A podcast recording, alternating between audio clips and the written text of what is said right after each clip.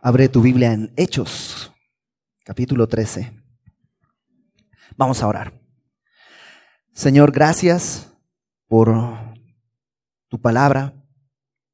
Gracias porque en ella encontramos la verdad, tu consejo, tu sabiduría, y porque ella da testimonio de ti.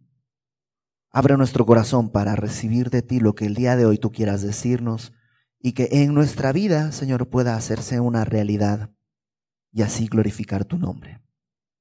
Ponemos delante de ti, Señor, este tiempo en el nombre de Jesús. Amén. En el capítulo 1 del libro de Hechos, Jesús les dice en el versículo 8, Hechos 1.8, Jesús les dice, recibiréis poder cuando venga sobre vosotros el Espíritu Santo. está hablando a sus discípulos y me seréis testigos en Jerusalén, Judea, Samaria y hasta lo último de la tierra. Y muchas veces hemos leído eso y pareciera casi una amenaza, ¿no? Que Jesús les está diciendo, cuando venga el Espíritu Santo sobre ustedes, aguas, tienen que ser testigos en Jerusalén, Judea y Samaria. No, Jesús lo que está haciendo ahí no es amenazarles, ni siquiera les está encargando algo. Jesús les está diciendo lo que va a pasar. ¿Qué es lo que va a suceder? Va a venir el Espíritu Santo sobre ustedes. Y cuando eso suceda, van a ser testigos en Jerusalén, en Judea y Samaria y hasta lo último de la tierra. No es una amenaza, sino es una profecía. Jesús les está diciendo, esto es lo que va a suceder. Y en el libro de Hechos lo hemos visto. Comenzó todo en Jerusalén dando testimonio de, la obra de Dios, del sacrificio de Cristo en Jerusalén.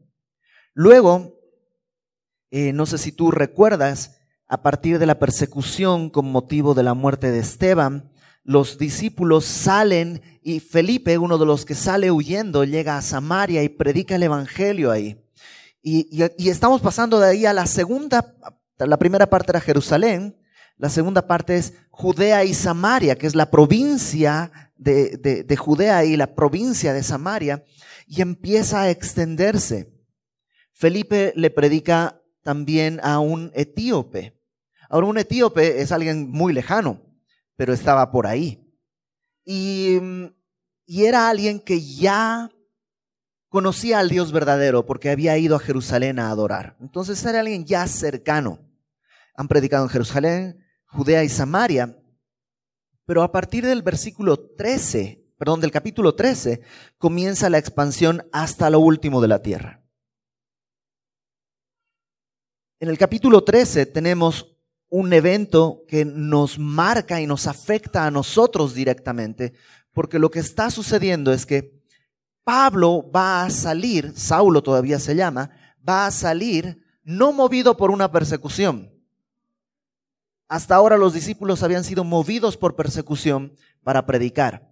Pero aquí Saulo no es movido por una persecución, sino es el Espíritu Santo quien lo envía con un propósito específico, predicar el Evangelio. Este es el capítulo que marca esa tercera parte del Evangelio hacia todas las naciones hasta lo último de la tierra. Y vamos a comenzar en el versículo antes del capítulo 13, versículo 12, capítulo 12, versículo 25 dice que Bernabé y Saulo, cumplido su servicio, volvieron de Jerusalén llevando también consigo a Juan, el que tenía por sobrenombre Marcos. Para entender eso, al principio del capítulo 12,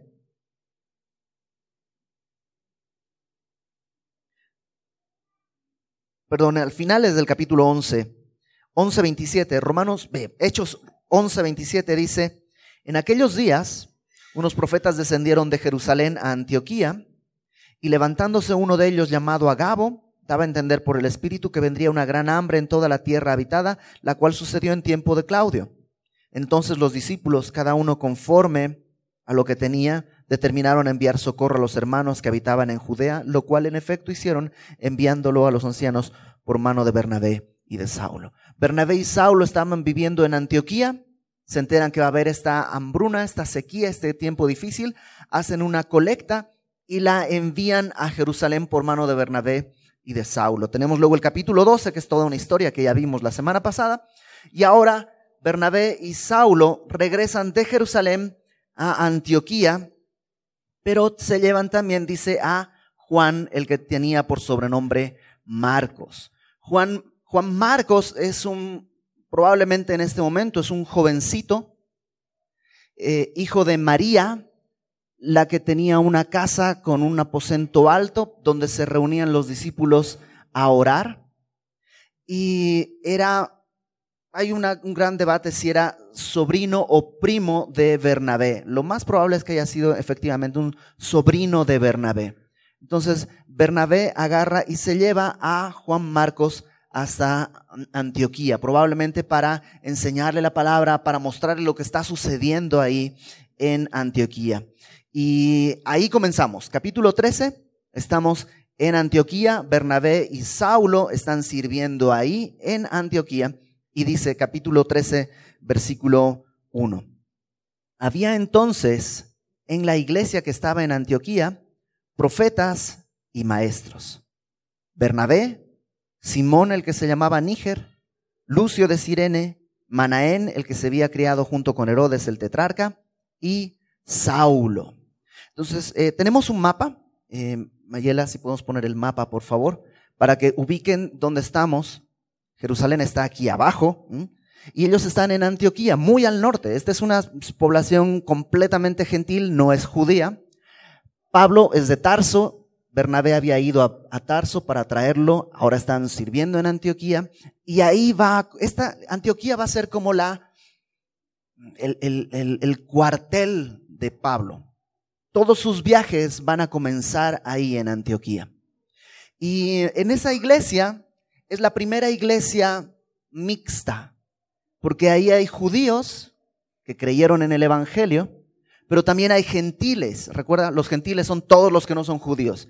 Hay gentiles que han creído en el Evangelio. Están ahí mezclados y, como ejemplo, un botón. Fíjate quiénes estaban ahí. Dice que había profetas y maestros. Dios había provisto a su iglesia profetas. Un profeta es alguien que habla de parte de Dios. Muchas veces pensamos que un profeta es alguien que dice el futuro. Eh, no necesariamente. Es decir, la profecía es hablar de parte de Dios. La profecía es decir lo que Dios está diciendo. Y a partir de ahí puedes ver el futuro de alguna manera.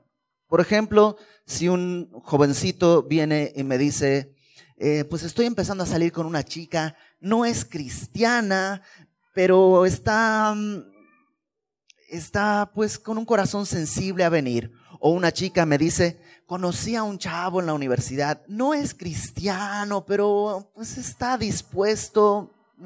Pues dispuesto a qué? Yo no, no podría decirle otra cosa, sino la palabra de Dios dice que la oscuridad y la luz no tienen comunión. Que eso lo que va a determinar es que tu futuro va a ser terrible. ¿Qué estoy haciendo? Estoy diciéndole una profecía. Pero no es una cosa que viene a mí así como que muy extraña. No, es que es la palabra de Dios dice.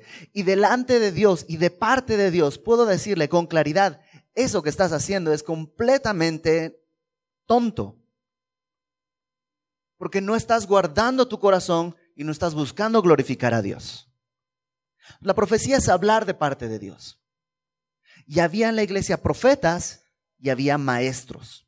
Y nos pone una lista de algunos personajes. Y fíjate qué colección tan bonita tenemos aquí. El primero es Bernabé. Bernabé es este hombre, un hombre aparentemente ya mayor. Se llamaba José y mm, eh, le cambiaron los apóstoles, le pusieron Bernabé, que quiere decir hijo de consolación, porque tenía un carácter muy bonito y entonces em, le ponen hijo de consolación Bernabé. Bernabé era levita. Él antes de ser cristiano era judío y era levita, y eso quiere decir que era, eh, estaba en la familia de las personas que podían servir en el templo. Si lo trasladamos en nuestro contexto el día de hoy, casi podríamos decir que Bernabé sería el equivalente a alguien, como le solemos llamar, de cuna cristiana. Alguien que conocía al Señor, sabía cómo servir al Señor, alguien de cuna cristiana. No sé si es tu caso. Em, no es mi caso. En mi familia nadie, hasta el día de hoy, nadie ha querido creer en el Evangelio. Y eso provocó un montón de malas decisiones y un montón de cosas terribles en mi vida hasta que vine yo al conocimiento de la gracia. Y a lo mejor es tu caso y a lo mejor a veces yo he platicado con gente que ha, nacido en una familia cristiana y se siente como frustrada, decir, es que yo pues, siempre nací acá. Sabes que es una gran bendición haber nacido en una familia cristiana. No sabes la cantidad de problemas que Dios ha evitado en tu vida. Bueno, Bernabé era así. Él había nacido en una familia de sacerdotes o de levitas y este, estaba sirviendo al Señor ahora. El siguiente de la lista es Simón, el que se llamaba Níger. Níger quiere decir negro. Entonces, era el, el, el, a lo mejor había varios Simones ahí, ¿no? Entonces, ¿cuál Simón? ¿De cuál Simón? Pues del negro, ¿no? Y se quedó con el negro, le decían a, a Simón. Y algunos piensan, no es, no es seguro, pero es probable que este Simón, al que le dicen el negro, sea el mismo Simón de Sirene que se topó con el Señor Jesús por pura casualidad cuando el Señor Jesús iba cargando su cruz camino al Gólgota. ¿Te acuerdas? Sirene es una población en África, eh, probablemente es eh, Libia. Y es muy probable que Simón realmente haya sido de piel negra. Si esto es así, tienes a uno que es de cuna cristiana, por decirlo así, y por otro lugar tienes a alguien que se topó por casualidad con Cristo. Um, acompáñame por favor a Marcos capítulo 15. Esto lo vimos con más detalle cuando estudiamos el Evangelio de Marcos hace hace unos meses. Pero en Marcos capítulo 15, en el versículo 20, 21, Marcos, este, este mismo Marcos que, que, Bernabé eh, se llevó ahora a Antioquía, es el que va a escribir este evangelio. Entonces, es el mismo Marcos que dice, obligaron a uno que pasaba, Simón de Sirene, padre de Alejandro y de Rufo, que venía del campo, etcétera, etcétera, a que cargara la cruz. ¿Por qué pone este, este, esta nota, padre de Alejandro y de Rufo? ¿Por qué pone esa nota? Porque evidentemente para los que recibieron esta carta, sabían quién era Alejandro y Rufo. Está identificando a Simón el padre de Alejandro y de Rufo. Entonces Marcos conocía a Simón de Sirene. Probablemente Simón de Sirene es este que está aquí en Hechos capítulo 13. E incluso Saulo al final de la carta a los romanos, cuando está despidiéndose, Saulo habla de Rufo y dice, también saluden a Rufo y a su mamá, que también es como mi mamá. Probablemente este Simón de Sirene era cercano a Pablo, era cercano a Marcos y tal vez ahí estaba viviendo en Antioquía en este momento.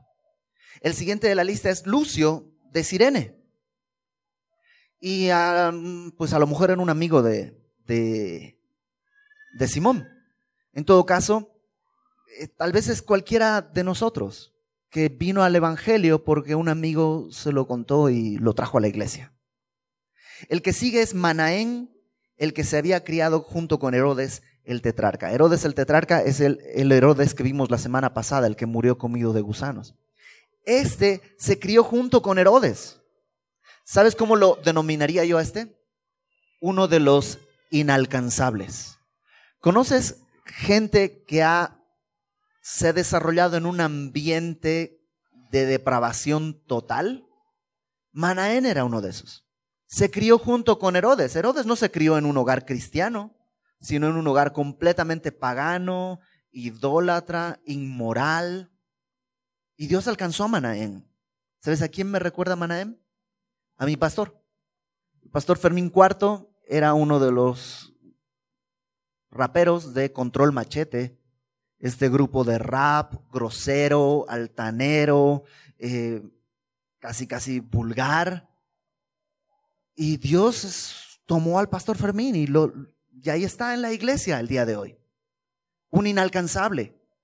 Hace unos años yo escuché un comercial en una estación de radio en Estados Unidos que decía algo así como Madonna, ganadora de tantos premios cuales, ganadora de tanto, su fortuna está evaluada en tantos millones de dólares, eh, ha posado tantas veces desnuda para la revista Playboy y todo con música de Madonna de fondo, ¿no? Ha estado en tantas películas desnuda, así, así, así, así, y todo de pronto se callaba y solo se oía, ora por ella.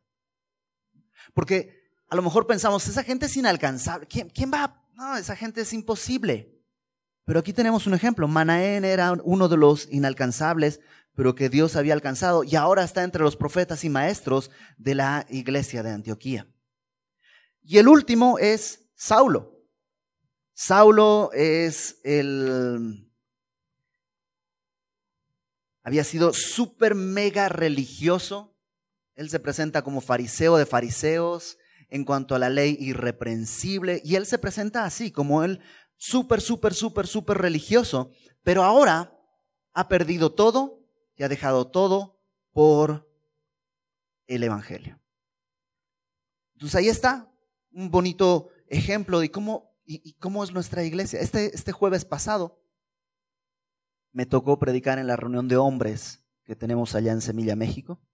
Y bajando de, de, predicar se me acercó un señor y básicamente me dio gracias por la palabra y me dijo, pues muchas gracias por, por, por lo que nos dijiste y nos enseñaste y solamente me agradeció. Pero esto que te lo estoy diciendo me lo dijo adornado con un sinfín de palabras altisonantes, ¿no? O sea, no me dijo predicaste bonito, me lo dijo con palabras así bien groseras, ¿no?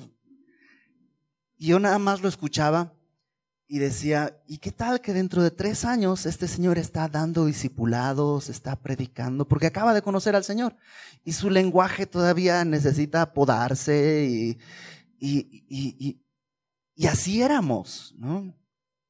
¿Cuántas ramas de fruto podrido Dios ha ido quitando? Y aquí está un montón de gente que a lo mejor sin Cristo ni siquiera estaría sentada junta. Ahí está en la iglesia, versículo 2. ¿Qué estaban haciendo?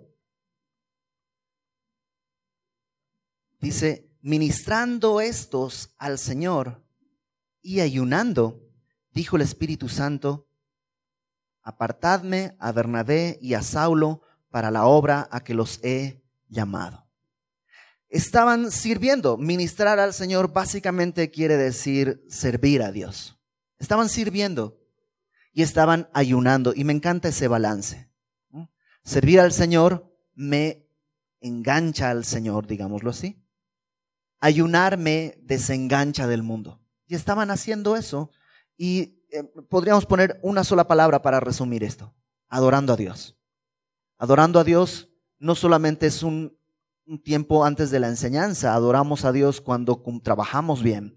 Adoramos a Dios cuando cumplimos con nuestras obligaciones. Adoramos a Dios cuando en amor disciplinamos a nuestros hijos. Adoramos a Dios cuando eh, en el súper le ayudas a alguna persona a cargar alguna bolsa, a agarrar algo y le dices que Dios le bendiga. Adoramos a Dios de muchas maneras. Mientras le servimos y nos desenganchamos del mundo. Y están haciendo eso de una manera muy normal. Y de pronto el Espíritu Santo dice, apartadme a Bernabé y a Saulo para la obra a que los he llamado. El Espíritu Santo es quien los llama, el Espíritu Santo es quien los aparta. Y vamos a ver en el versículo 4 que el Espíritu Santo es quien los envía. Ojo, el Espíritu Santo no dice, a ver, ¿quién quiere ¿Quién quiere? Levante la mano el que quiera. No, no es un asunto de quien quiere. No es un asunto de quien tiene más méritos. A ver, vamos a ver, ¿quién hizo más méritos? ¿Quién oró más tiempo esta semana? ¿Quién? No es ni méritos, ni por deseo, no es por votación. Es algo que Dios hizo. El Espíritu Santo eligió a Bernabé y a Saulo. ¿Y por qué no a Manaén? ¿Y por qué no a Simón? O sea, Simón cargó la cruz de Cristo. ¿Por qué no a Lucio?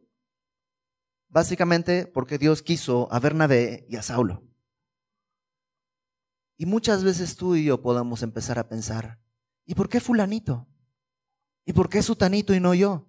¿Y por qué esto? ¿Y por qué el otro? Dios tiene un plan para cada quien. Dios tiene un propósito para cada quien. Y es mejor estar seguro de que ha sido el Espíritu Santo quien te ha llamado a algo a tener que meterte donde Dios no te ha llamado.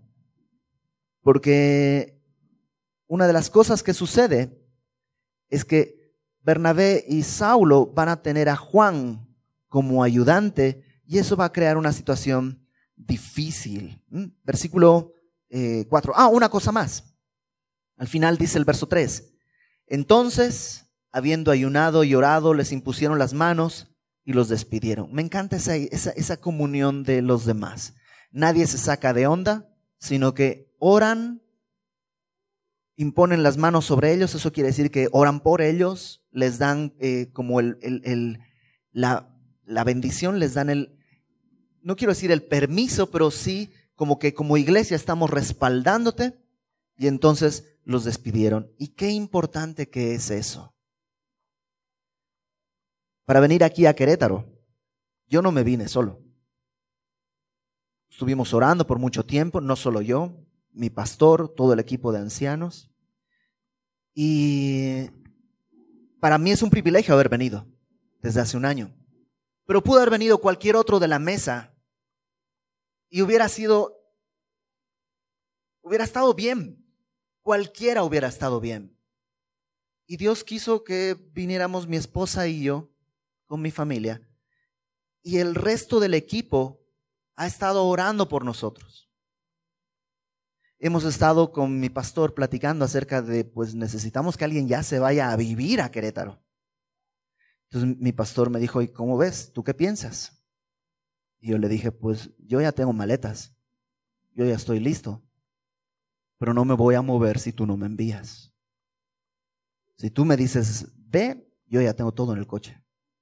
Si tú me dices, Iber, no vas, va a ir Isaac o va a ir Alex, me parece maravilloso. Yo no voy a ir sin la aprobación del Consejo de Pastores de mi iglesia. Y creemos que así funcionan las misiones y creemos que así funciona cuando alguien es enviado. Tiene que ser el cuerpo quien lo envía, porque sabes, si no, es una actividad muy difícil hacerla solo. Y prefiero, preferimos hacer las cosas de manera más lenta, pero que el Espíritu Santo vaya confirmando paso a paso hasta que haya este último acto de enviarlos. Porque además esto me da a mí una certeza. Yo no decido aquí nada solito. Tengo mi pastor y tengo un consejo de ancianos a quienes yo tengo que reportar todo lo que sucede y las decisiones que tenga que tomar. Y eso me da a mí certeza, me da consuelo, me da certeza de que alguien me va a jalar de las orejas cuando esté haciendo algo mal. Va a certeza de que cuando haya algún momento de dificultad puedo acudir a alguien y que me va a echar la mano y va a orar por mí.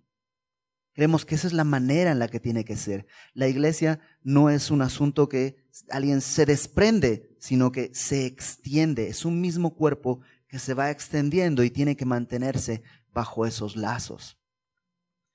Y mm, verso 4, sigamos adelante. ¿Cómo, ¿Cómo saber a dónde ir? Dice ellos, entonces, enviados por el Espíritu Santo, descendieron a Seleucia y de allí navegaron a Chipre y llegados a Salamina, anunciaban la palabra de Dios en las sinagogas de los judíos. Tenían también a Juan de ayudante. ¿Podemos poner el mapa nuevamente, por favor? Vamos a ver que de Antioquía van hacia la costa, hacia Seleucia, está aquí ya en la costa, y de ahí van a Chipre, que es una isla que está pegada a, esto es Tierra Santa, esto es el mar Mediterráneo, está aquí pegadita, esto es Salamina, y Pafos está justo aquí al, otro lado de la isla donde van a, van a llegar. Y dice que eh, comenzaron ahí. ¿Por qué comenzaron en Chipre? Bueno, Bernabé era de Chipre. Entonces, si está el mundo entero donde tienes que empezar, pues, pues donde me quede más cerca y donde más o menos tenga algún lazo común. Y comenzaron en Chipre. Llegados a Salamina, anunciaban la palabra de Dios en las sinagogas de los judíos y tenían, dice, a Juan de ayudante. ¿Cómo es que Juan llegó ahí? Bueno, Bernabé lo había llevado. Y probablemente Bernabé está diciendo, pues eh, Juan, acompáñame, ni modo que te dejes solo aquí en Antioquía, acompáñanos. A lo mejor Juan mismo se emocionó y dijo, ¡ah, qué padre! Eh, sí, sí, sí, quiero. Eh, está emocionante esto de predicar el Evangelio, quiero ir. A lo mejor estaba muy emocionado, no sabemos, pero ahí está Juan. Y dice en el versículo 6, habiendo atravesado toda la isla hasta Pafos, ese otro lugar, justo en el otro lado, en el extremo de la isla, hallaron, hallaron a cierto mago. La palabra mago también la puedes traducir como sabio.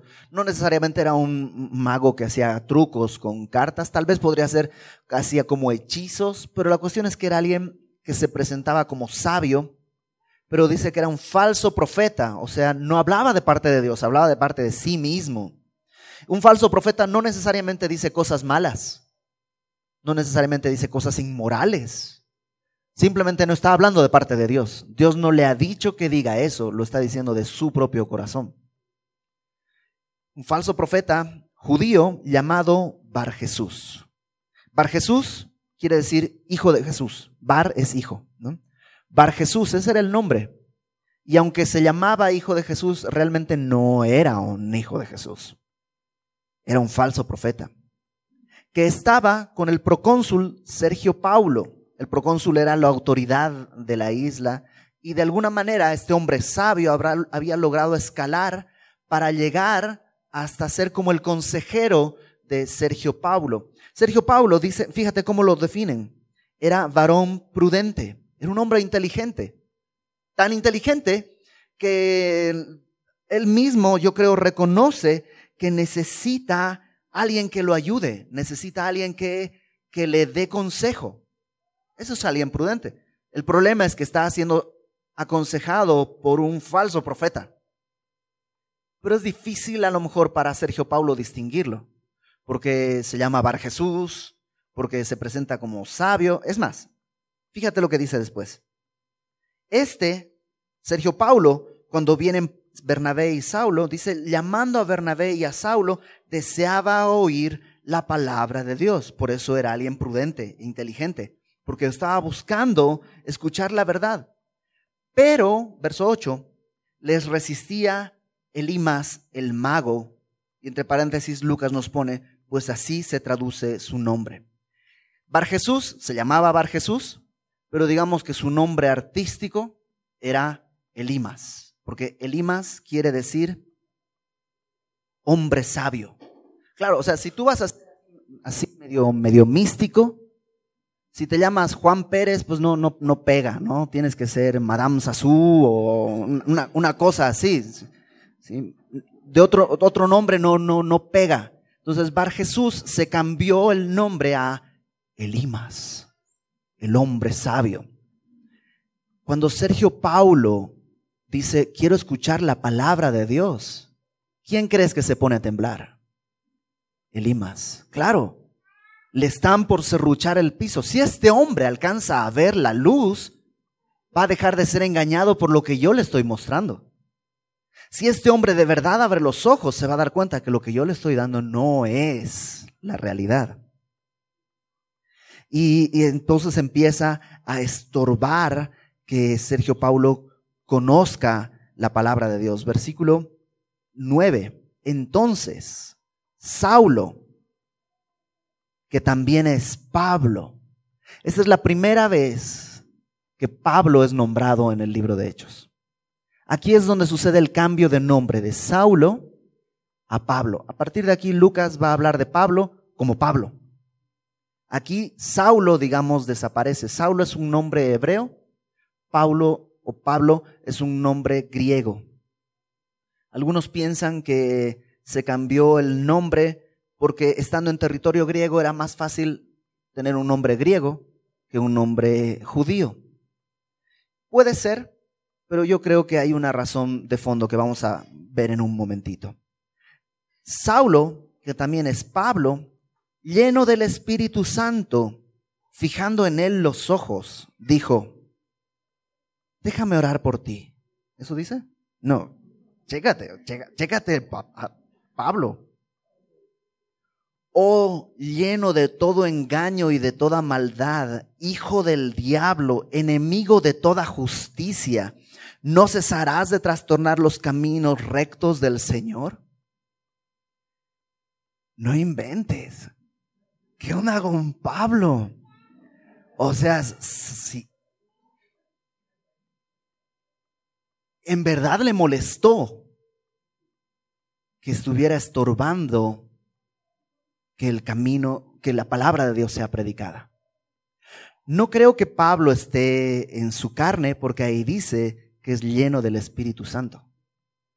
Lleno del Espíritu Santo está eh, haciendo a un lado lo que estorba que, que, que Sergio Paulo conozca la verdad.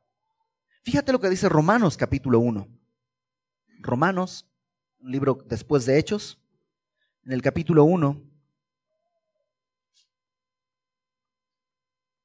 versículo 18, nos muestra lo que, lo que Pablo sintió en ese momento yo creo que lo explica aquí en Romanos 1.8. Dice, Romanos 1.18, porque la ira de Dios se revela desde el cielo contra toda impiedad e injusticia de los hombres que detienen con injusticia la verdad.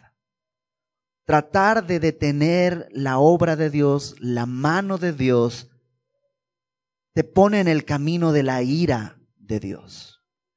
Dios puede rescatar a Elimas, claro. Pero si Elimas está tratando de detener la obra de Dios, el consejo de Dios, el amor de Dios, la gracia de Dios, la justicia de Dios, entonces la ira de Dios se revela contra Elimas. ¿Y qué es lo que sucede? Versículo 11.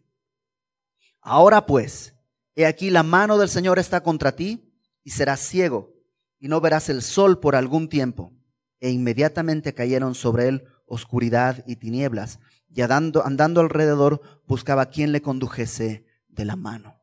Claro, lo que está haciendo Pablo no es desearle algún mal a Elimas. Lo que está haciendo es haciendo externo lo que había en la condición de su corazón. Este Limas se creía el sabio y se creía, yo te voy a llevar, Sergio Paulo, te voy a llevar por donde tienes que andar. Pero realmente es un hombre ciego y es un hombre que está en oscuridad.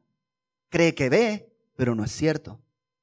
Y es gracia de Dios sobre Elimas que ahora le muestra. ¿Tú crees que puedes conducir a otros? Te voy a decir la verdad. Estás ciego y necesitas quien te conduzca. Y por eso lo ves ahí, dice, buscando quién lo puede conducir de la mano. Es gracia de Dios a través de Pablo sobre Elimas para que Elimas pueda abrir los ojos. ¿Creyó o no creyó? No lo sabemos. Lucas no nos lo cuenta. Lo que nos cuenta es lo que sucede en el versículo 12. Entonces, el procónsul, Sergio Pablo, viendo lo que había sucedido, creyó maravillado de la doctrina del Señor. Esto me encanta, porque es un milagro grande. De pronto alguien queda ciego por oponerse a, a, las palabras de Pablo. Y Sergio Paulo cree, pero no cree por el milagro que vio. Dice el versículo 12, creyó maravillado de la doctrina del Señor, maravillado del Evangelio. Una vez quitado el estorbo, una vez hecho a un lado el imas, Pablo predica el Evangelio con claridad y Sergio Paulo, maravillado de la doctrina del Señor, cree. Verso 13. ¿Qué sucede? Habiendo zarpado de Pafos, Pablo y sus compañeros arribaron a Perge de Panfilia, pero Juan apartándose de ellos, volvió a Jerusalén. Podemos poner una vez más el mapa para que veamos, ahora entran a toda esta parte que sería Turquía, una cosa así. Están aquí en Pafos y llegan a aquí. Ya abandonan la isla, están en lo que se llama el cercano oriente. Y, eh, y sucede algo interesante ahí. Juan que había estado en este principio de viaje, dice, apartándose de ellos, volvió a Jerusalén. ¿Por qué? No lo sabemos. La Biblia no dice nada al respecto. ¿Podemos suponer algunas cosas? Pues sí. Algunos piensan que no sé si hay una palabra en México para describirlo. En, Bolivia, que es de donde yo vengo, existe una palabra que se llama amartelarse. ¿Qué es amartelarse? Es cuando extrañas tu casa o extrañas a alguien de tu casa.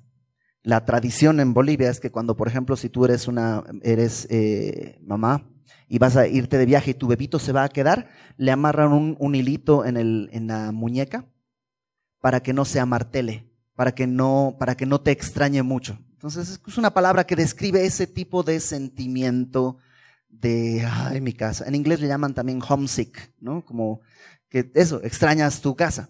Algunos piensan que le dio eso a Juan y dijo, ah, mi casa, se regresó. Otros dicen que a lo mejor su novia, no, mam, sabes que eh, está bonito lo del viaje, pero me voy a casar. Otros piensan que fue miedo, porque la zona a la que están entrando es una zona peligrosa. Iban a ascender a una meseta y esa meseta estaba llena de peligros de todo tipo, no solamente por el camino, sino además por los ladrones. Y probablemente a Juan Marcos le dio miedo y no creo que ninguno de nosotros pudiera juzgarlo por eso. ¿Qué es lo que mm, yo pienso? Podría ser cualquiera de esas, pero también creo que hay un asunto claro. En esto que estamos viendo hay un cambio de liderazgo. Si te fijas, desde el principio y las listas anteriores incluso, siempre Bernabé es nombrado primero. En la Biblia, el primero nombrado siempre tiene una mayor importancia. Por ejemplo, la lista de los apóstoles, ¿cuál crees que es el apóstol en nombrarse primero? Siempre. Pedro. ¿Cuál crees que es el último apóstol de todas las listas? Judas. Los el orden en la Biblia revela algo. Y en, en este equipo siempre Bernabé es nombrado primero nomás te digo algunos. En el versículo 25 del capítulo 12 dice Bernabé y Saulo. Luego, en el capítulo 13, ¿quién encabeza la lista de los profetas y maestros de Antioquía? Bernabé. ¿Y quién es el último? Saulo. Luego, en versículo 7,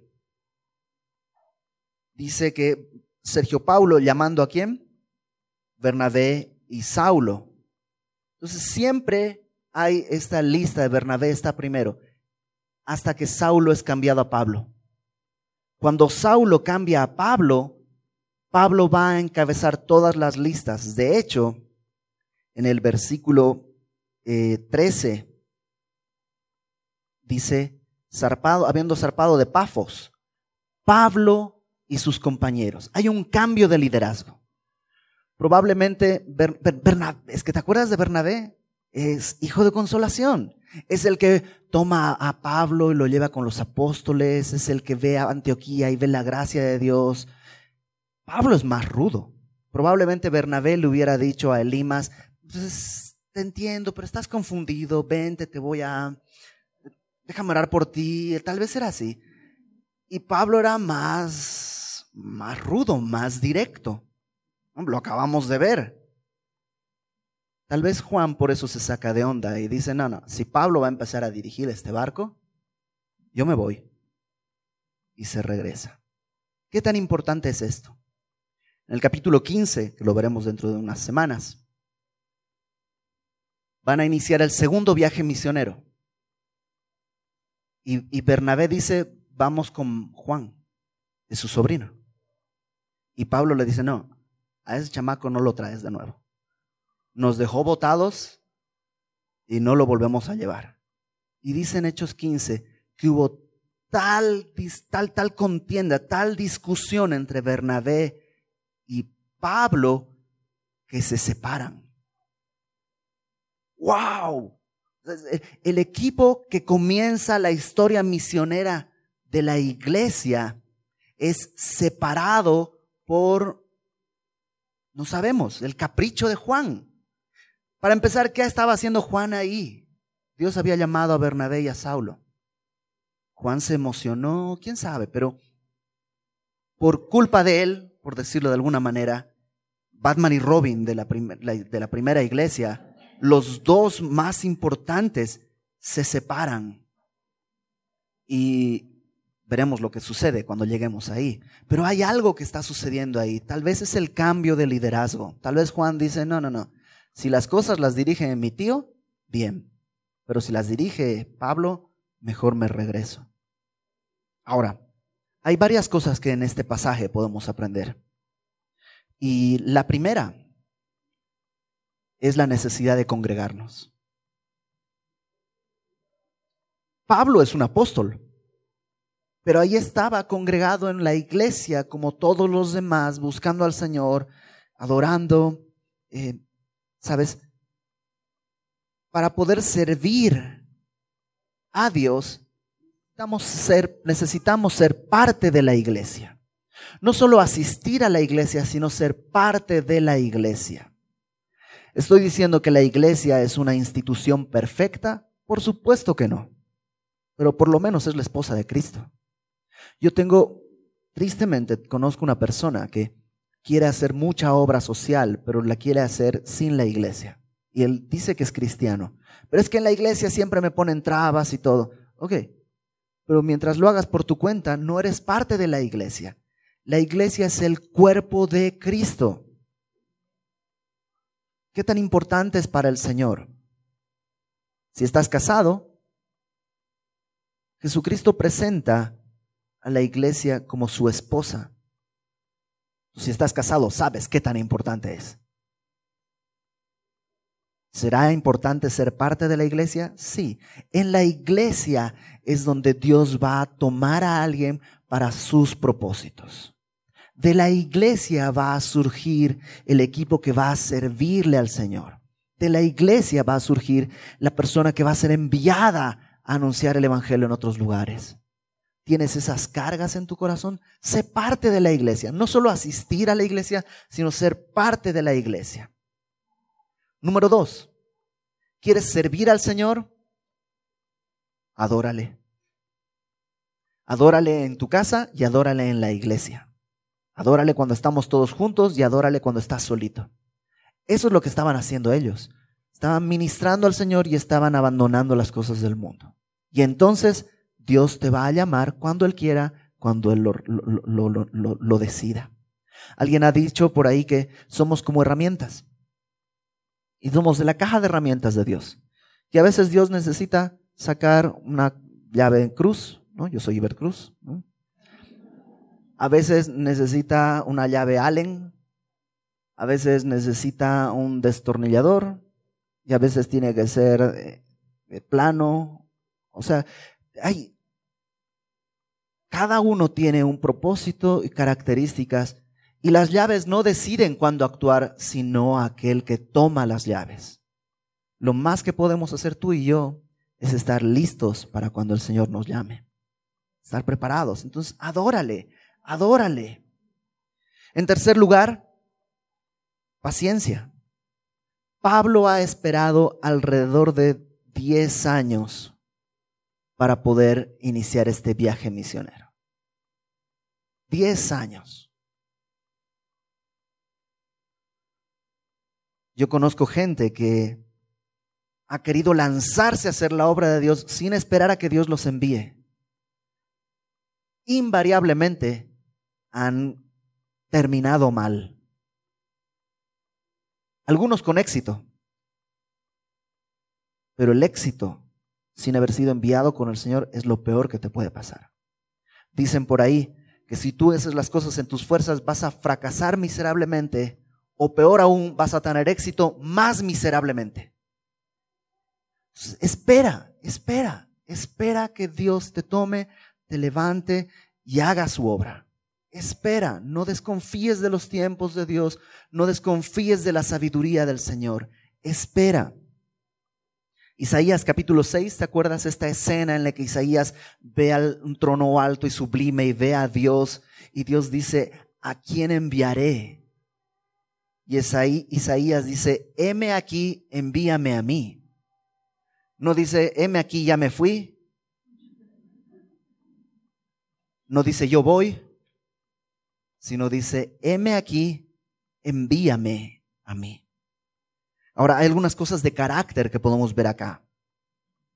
Número uno, no seas Bar Jesús. O sea, no, no finjas. Bar Jesús realmente no es hijo de Jesús, es hijo del diablo. No, no, no, lo, no lo finjas, no lo pretendas de una manera distinta. Si no estás caminando en luz, arrepiéntete y camina en luz. Si hay algo que estás haciendo en oscuridad, en los secretos y estás viviendo en pecado, suéltalo y ven a caminar a la luz. No lo, no lo finjas. No trates de esconderlo. Aunque engañes a todos, Dios no puede ser burlado. Si tu familia piensa que eres muy piadoso, pero en la realidad de tu corazón estás viviendo en pecado, deja de fingir. Ven al Señor, Dios quiere perdonar, Dios quiere restaurar, Dios quiere que dejes de fingir esa luz y que vengas a su luz verdadera. Número dos, en cuanto a carácter, ¿sabes? Saulo quiere decir deseado. Pablo quiere decir pequeño. Y cuando Saulo pasa de ser el deseado a ser el pequeño, Dios lo pone y lo exalta. Juan el Bautista decía, yo tengo que menguar para que Él crezca. Y ese siempre es el camino. Jesucristo dijo, el que quiera venir en, pos, pos de mí, niéguese a sí mismo, tome su cruz cada día y sígame. El mayor será el servidor de todos. Saulo, Saulo no podía ser. Él tuvo que morir y ser Pablo el pequeño para poder entrar en el camino que Dios quería ponerlo. Y entonces Dios lo va a usar como liderazgo, como en el liderazgo de este primer equipo de evangelismo. Número tres, sé como Bernabé. Bernabé hasta ahora ha sido usado. Bernabé es quien quien toma a, Pablo y lo presenta con los apóstoles. Bernabé es quien va y lo busca en Tarso y lo lleva. Bernabé, Bernabé ha sido una gran bendición para Pablo. Pero cuando Dios cambia el liderazgo, Bernabé no dice, ¿cómo me están quitando el hueso? ¿Por qué me están haciendo esto? Este es mi trabajo. Yo no sabes cuánto he invertido en esto. Y ahora resulta que tú vas a estar primero en la lista en la Biblia por toda la eternidad. Bernabé suelta. Bernabé no está interesado en escribir Bernabé, sino en escribir Cristo. Y me encanta eso en, el corazón de Bernabé. Bernabé. es uno de mis personajes favoritos de todo el libro de Hechos. Y, y no seas como Juan. Juan estaba ahí, a lo mejor sin necesidad, no tuvo paciencia, se quiso apuntar, y cuando vino el cambio de liderazgo, en vez de arrepentirse y decir, Señor, creo que me voy a haber quedado, me voy a arrepentir y voy a seguir sirviendo a los hombres que tú has traído, lo que Juan hace es irse y provoca eso un gran problema, que lo veremos dentro de unas semanas. No seas como él. Si hay un cambio de liderazgo, Dios tiene sabiduría, Dios tiene un propósito. El pastor Héctor Hermosillo fue quien fundó Semilla de Mostaza. Cuando el pastor Héctor se fue a Chicago, dejó al pastor Fermín como pastor de la iglesia. Y el día de hoy todos decimos, ah, qué bien. Pero en aquel momento nadie sabía qué era lo que iba a pasar. Mucha gente de la iglesia se fue. Muchos se fueron. Algunos porque querían tomar ese lugar. Otros porque no creían que el pastor Fermín iba a poder hacerse cargo. Y otros simplemente porque pues no les latió la idea. Pero hubo quien se quedó. Y los que se quedaron han podido recibir la bendición de Dios que Dios ha hecho a través del, del pastor Fermín. Y el pastor Héctor es el primero en decir, lo mejor que le pudo pasar a Semilla es que yo me hubiera ido. En cierto sentido tiene razón y no es como desprecio. En cierto sentido es verdad. Semilla fue muy bendecida con el pastor Fermín. Dios tenía otros planes para el pastor Héctor. Y me encanta que se dio todo y no ha estado agarrando nada, sino ha estado buscando la voluntad de Dios para él y para su familia. Entonces no seas como Juan. Dios es sabio, Dios es poderoso, Dios es fiel. Confía en el Señor. Vamos a orar. Señor, gracias porque podemos acudir a ti y porque en medio de toda circunstancia sabemos que tú tienes el control. Ayúdanos a ser genuinos. No queremos ser una pose. No queremos ser un fraude. Y si alguno de nosotros ha estado fingiendo espiritualidad, alguno de nosotros, Señor, y ha estado pretendiendo ser algo que no es en realidad, si alguno de nosotros ha estado viviendo una hipocresía, el día de hoy, Señor, el día de hoy, no mañana, hoy queremos venir delante de ti y confesarlo.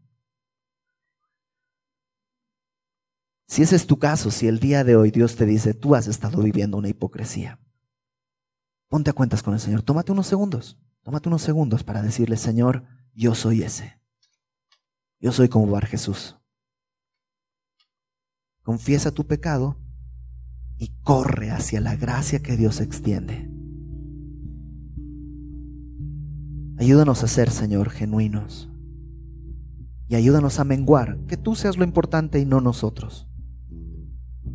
Queremos dejar de ser o pensar que somos el deseado y entender que somos alguien pequeño que tú has amado y por quien vivimos. Gracias, Padre, por extender hacia nosotros tu misericordia, por la iglesia a la que nos has llamado. Y ponemos en tus manos, Señor, Semilla Querétaro, que tú levantes de aquí profetas y maestros y evangelistas y servidores, personas que proclamen tu gloria, tu nombre, para que tú seas exaltado. Lo pedimos por los méritos de Cristo, Señor. Amén. Vamos a adorar a Dios.